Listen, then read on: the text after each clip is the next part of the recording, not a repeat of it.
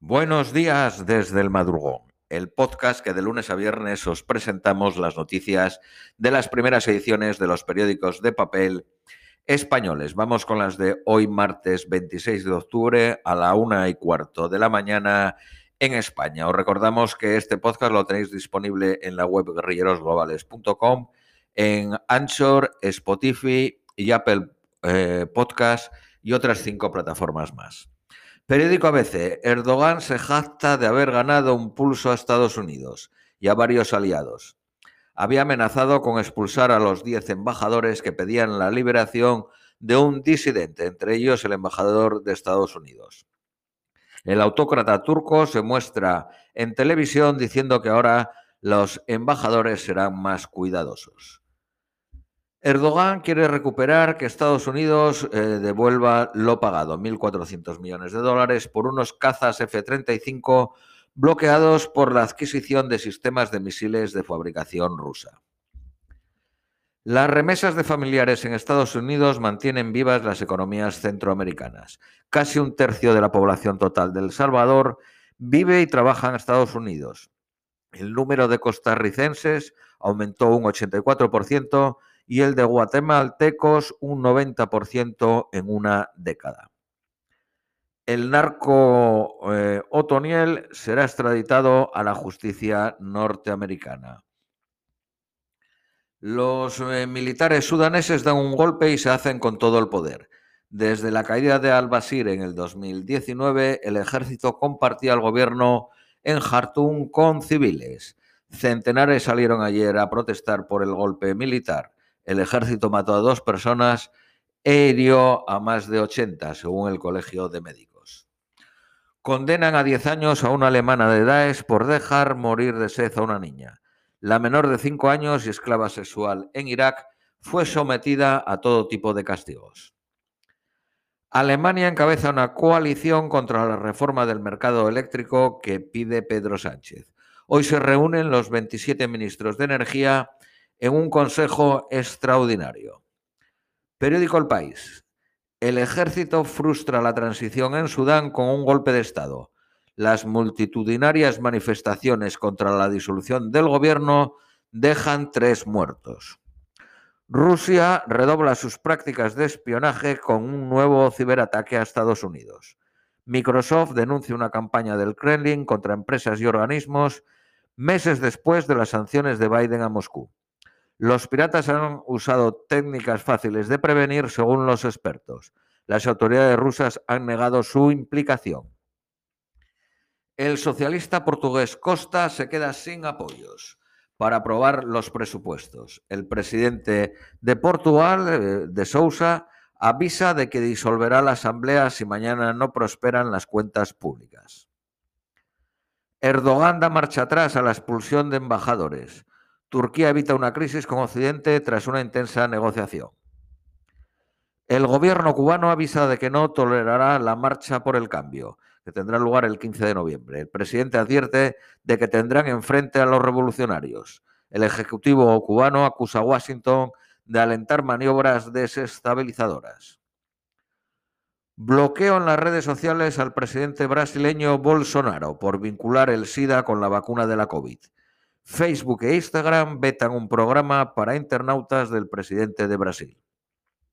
Según un documento interno, Facebook toleró contenidos que incluían discursos de odio en países en guerra como Myanmar, Afganistán, Yemen o Etiopía. La empresa española Renfe operará la línea de alta velocidad París-Londres a través del Eurotúnel. La empresa española pide los permisos para competir con Eurostar. El plan prevé que se recupere la inversión en cuatro años. Periódico La Vanguardia. Los diez embajadores en la Diana de Erdogan acatan la no injerencia. Amnistía Internacional se va de Hong Kong por la ley china de seguridad. Periódico eh, Cinco Días. La empresa automovilística Tesla se dispara en bolsa tras la venta de 100.000 coches a la agencia de alquiler Hertz. Estarán disponibles en el 2022. La cadena israelí Leonardo Hotels abrirá ocho hoteles en Europa.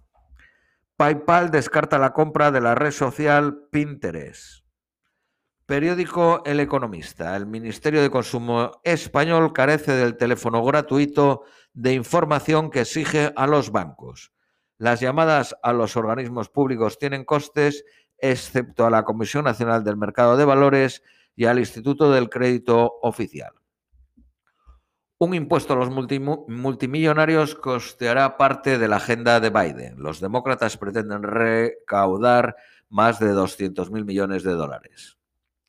El arbitraje sobre energía entre estados de la Unión Europea es nulo, señala el Tribunal de la Unión Europea. Noticias Nacionales Españolas, periódico ABC. Los presos etarras con más penas por cumplir marcan el doble discurso de Otegui son los juzgados a partir del 2003, cuando una reforma del Partido Popular elevó a 40 años el tiempo efectivo de cárcel. Antes lo máximo que se podía cumplir eran 30 años. Partido Socialista y Unidas Podemos mantienen el enfrentamiento por el liderazgo de la reforma laboral. El diputado Alberto Rodríguez no avisó a su partido Podemos de que abandonaba el partido. Esquerra Republicana exige catalán en Netflix y HBO para negociar los presupuestos. El gobierno sopesa reabrir el Instituto Cervantes de Gibraltar que el Partido Popular cerró por ser España. Los pequeños propietarios podrán subir hasta un 10% los alquileres. Un juez anula una resolución por estar escrita solo en valenciano. Las suscripciones a las plataformas de series cine y música reducen la piratería en un 7%. Periódico El País. Podemos mantiene la disputa con la presidenta del Congreso y exige su dimisión. El Partido Socialista pide a Bildu que impida los homenajes a presos etarras. Las universidades podrán contratar 12 docentes por cada 10 jubilados. El juez anula la retirada de 32 libros LGTBI en Castellón. Una iniciativa popular reúne medio millón de firmas para dotar de derechos al mar menor. Periódico La Vanguardia. Sánchez y Díaz mantienen las espadas en alto ante la nueva reforma laboral. El Partido Popular pedirá que la Unión Europea vigile la reforma laboral en España. La CUP propone una oficina que sancione a los mozos. Vamos con las previsiones meteorológicas para hoy martes. Nueva York máxima de 18, mínima de 15, lluvias y tormentas todo el día. Austin máxima de 31, mínima de 21 nublado. Londres máxima de 17, mínima de 14 nublado. Madrid máxima de 19, mínima de 8 soleado. Lima, y aquí hay una novedad, máxima de 20, mínima de 14 soleado a intervalos. Y digo que hay una novedad porque desde que empezamos esta sección siempre fue nublado por fin, y para, para mañana y para pasado se prevé soleado intervalos.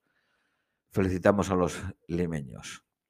Y Ciudad de México, 25 de máxima mínima 13, soleado a intervalos. Esto es todo por hoy. Os deseamos un feliz martes y os esperamos mañana miércoles.